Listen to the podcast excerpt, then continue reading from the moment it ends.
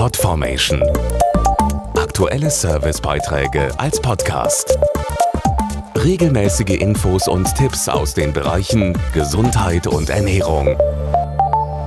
Es sind ja schon wieder einige Wochen des neuen Jahres verstrichen und deshalb ist es der richtige Zeitpunkt, einmal nach den guten Vorsätzen zu fragen. Ganz oben auf der To-Do-Liste stand hier für 2024 bei vielen weniger Stress, denn das ist gesund und kann vor allem gegen Kopfschmerzen helfen.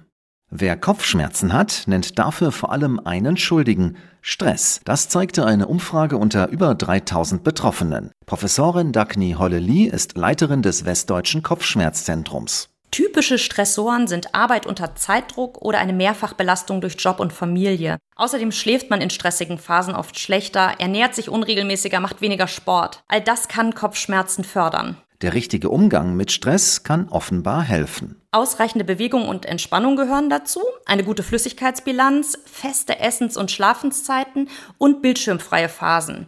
Die Effekte sind individuell verschieden. Von regelmäßigen Schlafzeiten scheinen aber die meisten zu profitieren. Wichtig ist außerdem, seinen Kopfschmerz gut zu kennen und zu wissen, was dann hilft. Nicht immer lassen sich Kopfschmerzen vermeiden. Entscheidend für die Linderung akuter Beschwerden ist die rechtzeitige Einnahme eines gut verträglichen Schmerzmittels. Eine gute Wahl sind hier koffeinhaltige Schmerzmittel wie Tomapyrin. Podformation.de Aktuelle Servicebeiträge als Podcast.